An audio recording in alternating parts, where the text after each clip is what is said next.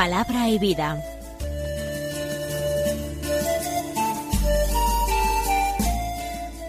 Con el padre Manuel Horta desde Sevilla.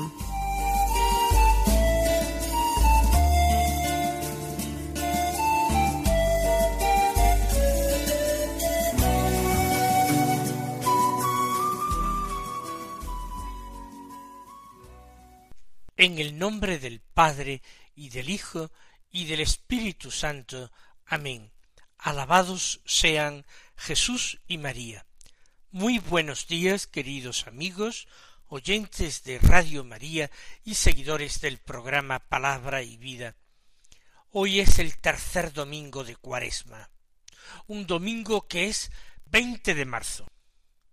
Vamos dando pasos en dirección a la Pascua. Cada día nos va acercando más a la fiesta central de nuestra fe, el día de la resurrección del Señor. Toda la cuaresma nos sirve para poder resucitar a una vida nueva, para nacer del agua y del espíritu, para poder ver todo con unos ojos nuevos vamos a disponernos a escuchar la palabra de Dios, una palabra que se nos dispensa con mayor, mayor abundancia los domingos que los demás días.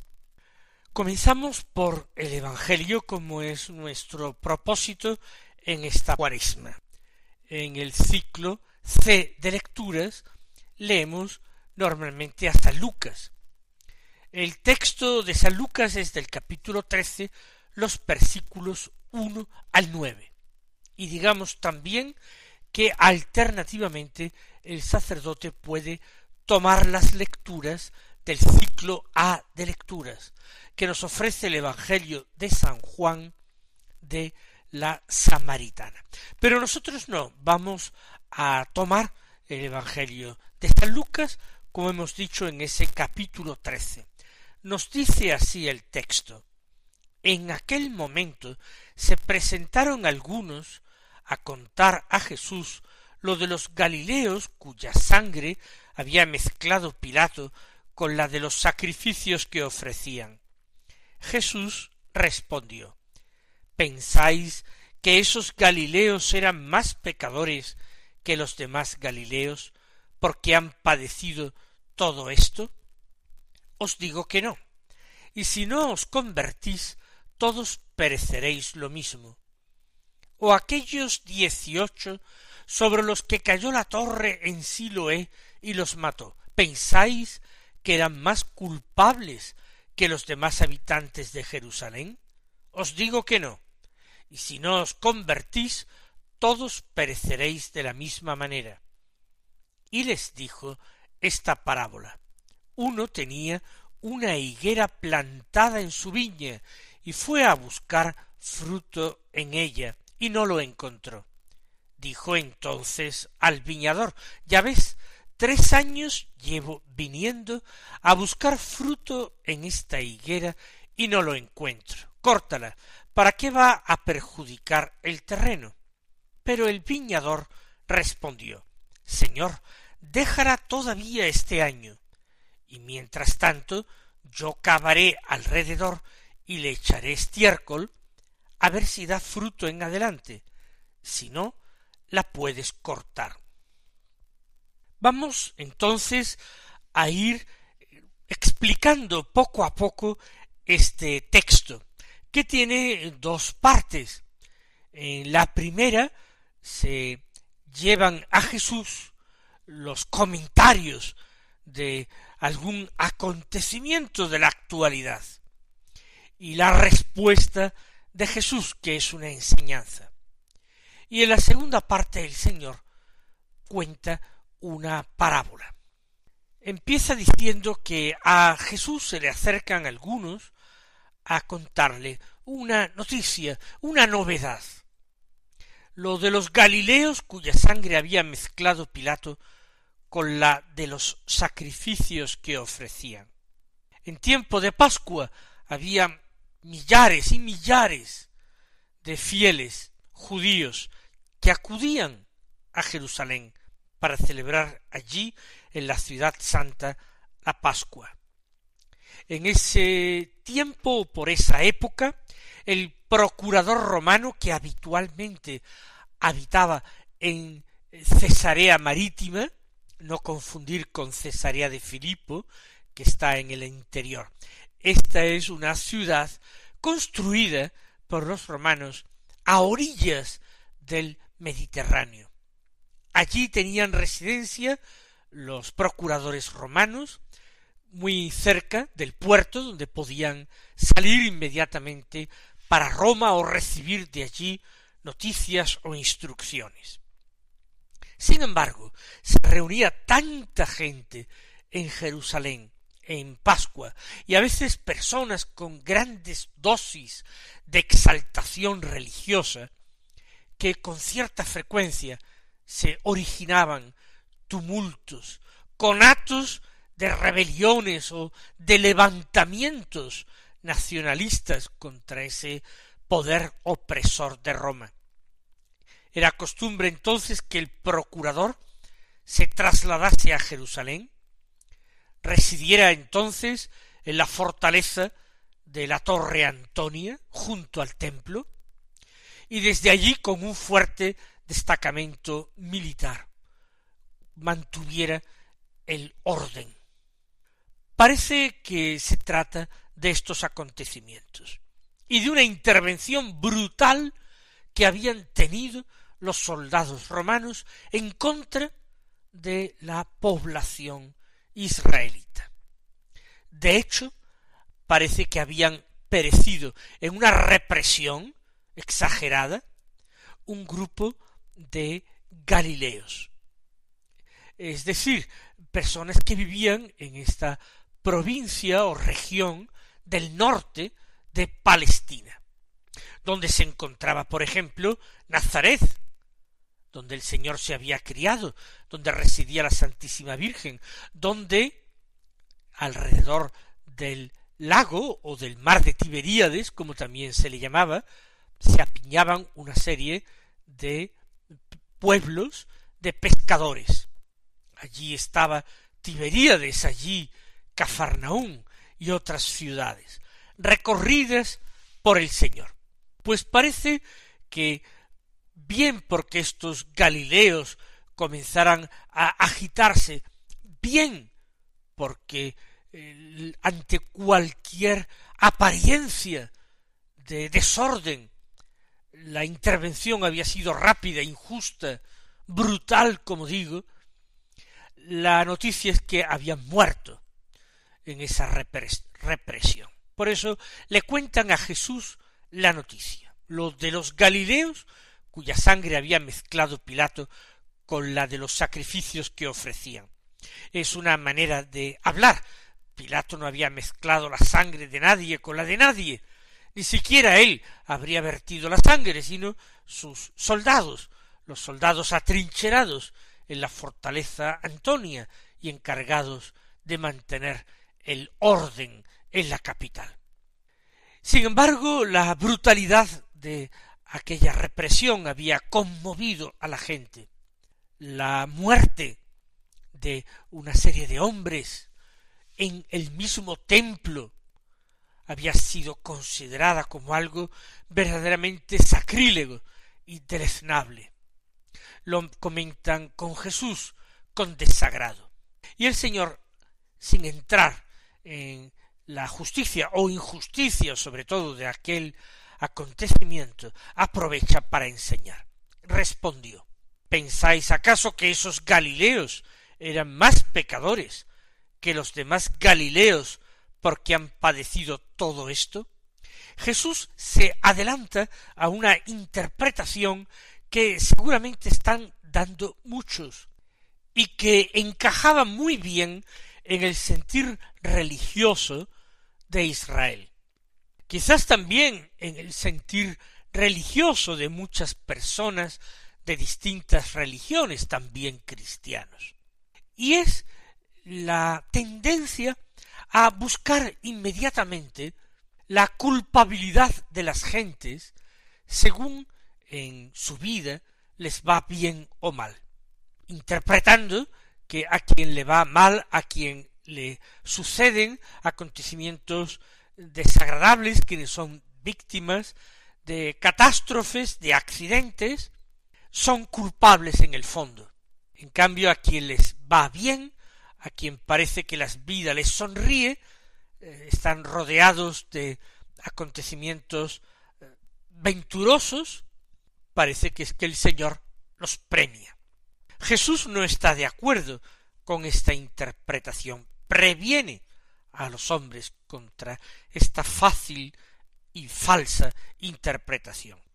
¿Acaso lo pensáis que esos Galileos eran más pecadores que los demás Galileos? ¿O que los demás hombres? porque padecieron aquello, aquella muerte violenta en el templo? No, os digo que no. Y si no os convertís, todos pereceréis lo mismo. ¿Esto qué quiere decir? Pues que resulta bastante fácil, en el fondo, buscar culpables fuera de nosotros. Pensar que los pecadores son los otros, son los demás. Mirar para otro lado. Si realmente esos acontecimientos desagradables fueran el castigo inmediato y justiciero del pecado enviado por Dios, entonces posiblemente nosotros también sufriríamos actualmente males del mismo tipo y quizás males mayores que esos. No, hay que convertirse. Y tienen que convertirse todos los pecadores, o lo que es lo mismo, todos los hombres. Tienen que convertirse todos los oyentes de Jesús, los que le están contando este acontecimiento y los que hoy estamos escuchando este Evangelio. Si no nos convertimos, pereceremos todos, no en un accidente eh, que sobrevenga durante nuestra vida terrenal.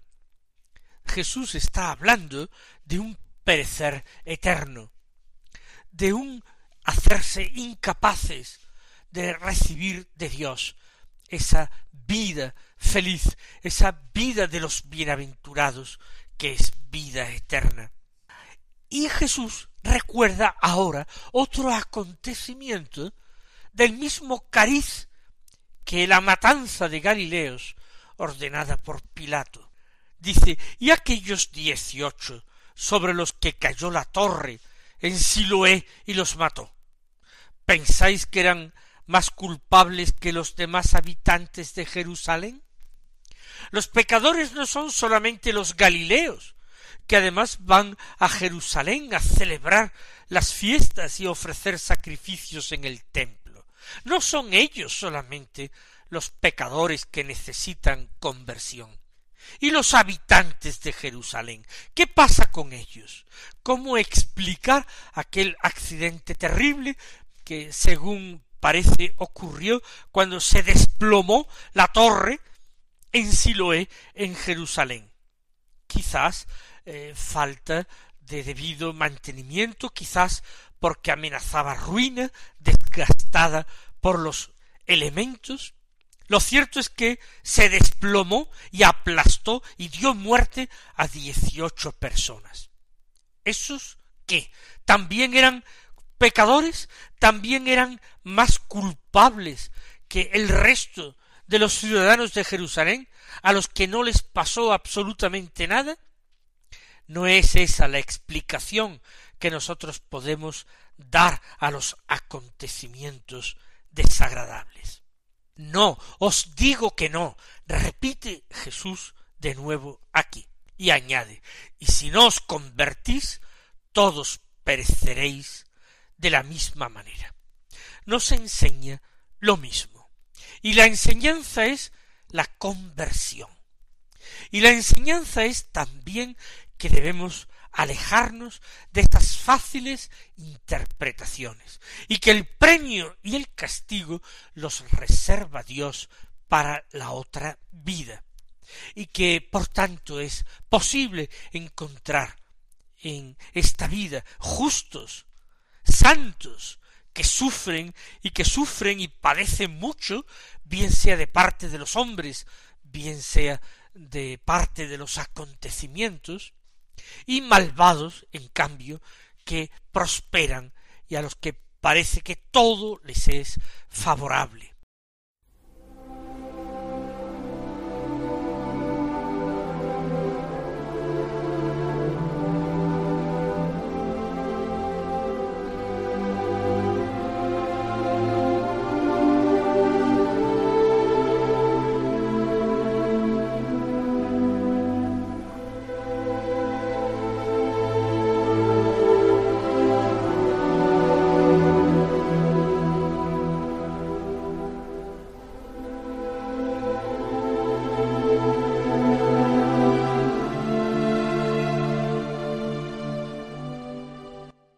Y ahora cuenta Jesús una parábola que les añade. Uno tenía una higuera plantada en su viña. Esto no es infrecuente.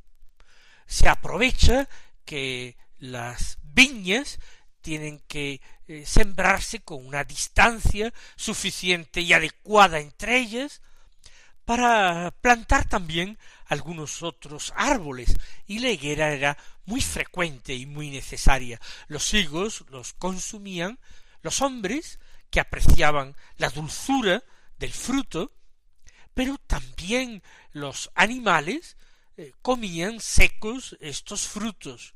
Y la higuera era, por tanto, un cultivo apreciado y frecuente en Israel.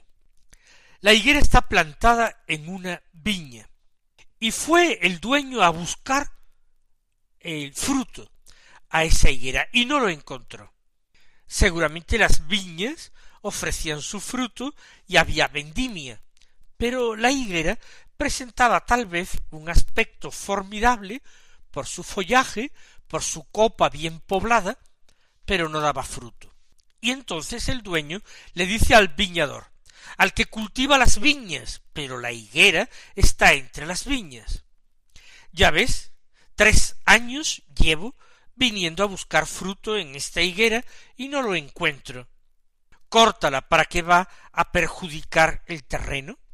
¿Para qué va a desgastar el terreno, absorbiendo sus sustancias minerales, vitales y necesarias para el desarrollo de los demás cultivos? ¿Para qué? Mejor cortarla ya que es inútil. El viñador es el que se dedica a cuidar de las piñas, pero sin embargo se ofrece al propietario para cuidar también la higuera. Le dice al propietario, Señor, déjala todavía este año, y mientras tanto yo cavaré alrededor y le echaré estiércol a ver si da fruto en adelante, si no, la puedes cortar. La parábola termina ahí de forma abrupta.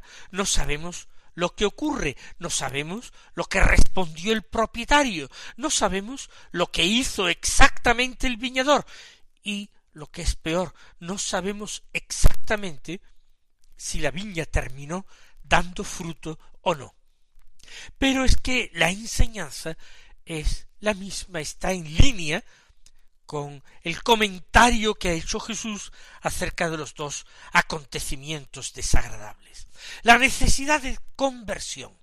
Una conversión que es simbolizada en la parábola por la necesidad, por la exigencia de dar fruto. Si se es un frutal, se deben dar frutos.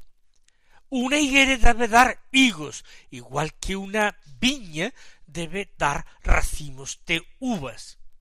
Y si no cumple su misión, si no se comporta, si no actúa como lo que es, como lo que debe ser, es totalmente inservible, inútil. No solamente es superfluo, sino que está perjudicando el terreno y debe ser apartada, cortada nos habla la parábola de la paciencia y de la compasión del Señor. Él es el viñador que se esfuerza por llamar a todos los hombres, a todos los pecadores. No simplemente llamó a los apóstoles y tantos que respondieron a primera hora a su llamada. El Señor se esfuerza igualmente en buscar incluso a los fariseos, a los doctores de la ley, que se obstinaban en la dureza de su corazón y que rehusaban la llamada que el Señor le estaba dirigiendo en el Mesías. Ellos estaban también llamados a la conversión. Pero se hacían los distraídos, no se daban por aludidos, pensaban que tenían que convertirse los demás, no ellos.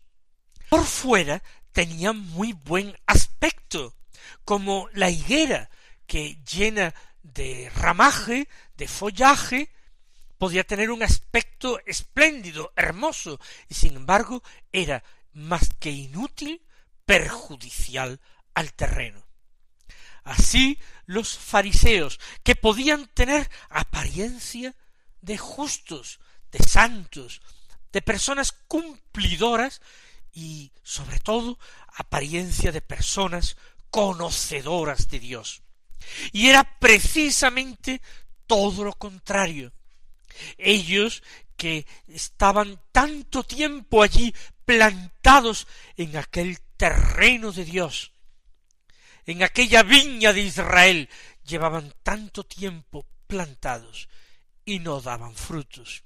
Y Jesús, buen viñador, suplica, ten paciencia, déjala todavía un año más, y yo me voy a esforzar todavía más, la voy a trabajar más a la higuera, le cavaré alrededor, le echaré estiércol, a ver si da fruto.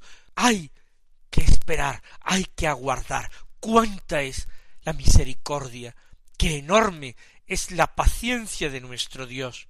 Si contemplamos nuestra propia vida, nos daremos cuenta de que es así como el Señor ha actuado con nosotros. Como a veces nosotros teníamos apariencia de lozanía, aparentábamos una buena salud espiritual que en el fondo lo sabemos perfectamente no teníamos. Quizás para los hombres éramos justos y buenos y cumplidores y honrados y buenas personas y buena gente. Pero en nuestro interior sabíamos perfectamente que no era así y estábamos descontentos desanimados por nuestra vida. Pero el amor de Cristo y su infinita paciencia y misericordia nos carga en este domingo cuaresmal de ánimo y de esperanza. Que el Señor derrame sobre nosotros su espíritu de caridad, para que tocando nuestro corazón de piedra, éste se convierta en corazón de carne y sepamos dar frutos de buenas obras. Que el Señor os colme de sus bendiciones y hasta mañana si Dios quiere.